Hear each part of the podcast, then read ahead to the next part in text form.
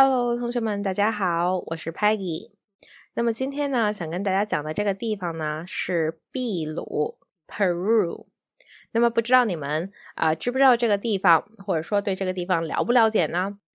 那么如果不太了解的话，不用担心，因为呢，在今天这段录音里呢，我会带着大家一起简单的科普一下这个国家，说一下它的地理啊、历史啊，同时呢还能学到英语。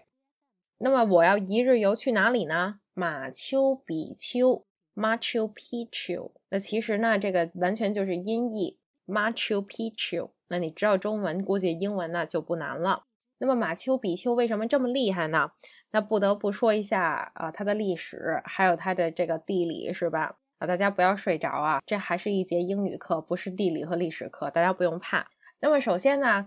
马丘比丘呢是这个世界新七大奇迹之一。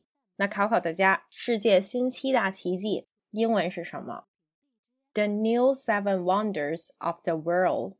The new seven wonders of the world.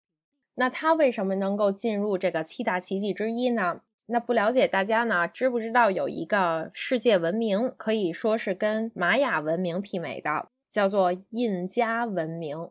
那这个印加文明呢？啊，是来自这个印加帝国，但是呢，现在已经是灭亡了。那这个帝国呢，是十一到十六世纪这个南美洲的一个古老帝国。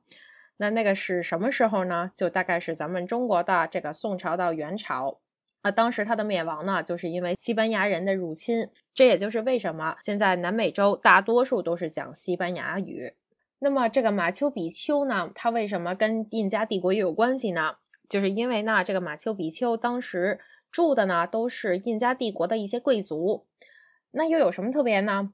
那这就太厉害了，那就要说一下它的地势了。那首先呢，这个马丘比丘呢，它所在的地方呢是在一个海拔两三千米的高山上的这个山顶啊，然后呢，它的四周围呢都是一些悬崖。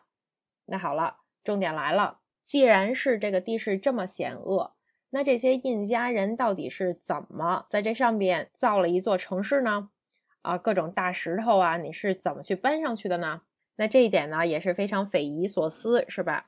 也就是为什么现在它可以列入这个新七大奇迹？那所以呢，在讲马丘比丘之前啊，跟大家简单科普这里的这个印加文明，那是跟大家常见的这个玛雅文明呢都是一样，都是在世界历史上非常重要的文明哦。那么刚刚提到这个世界新七大奇迹是吧？那么给大家非常快速的过一下，到底有哪七大？首先呢，刚刚我们说了这个第一个马丘比丘是吧，在秘鲁，那它是印加文明留下来的遗产。第二个呢是叫做 Chichen Itza，它的中文名字其实也是直译奇琴伊察，它是在哪儿呢？是在墨西哥的坎昆。那它的形状呢是有点类似金字塔，但是呢它是石头的金字塔，也是非常的大。那这个是玛雅文明留下来的遗产。那第三个呢是这个 Christ Redeemer，Christ Redeemer 就是这个基督像。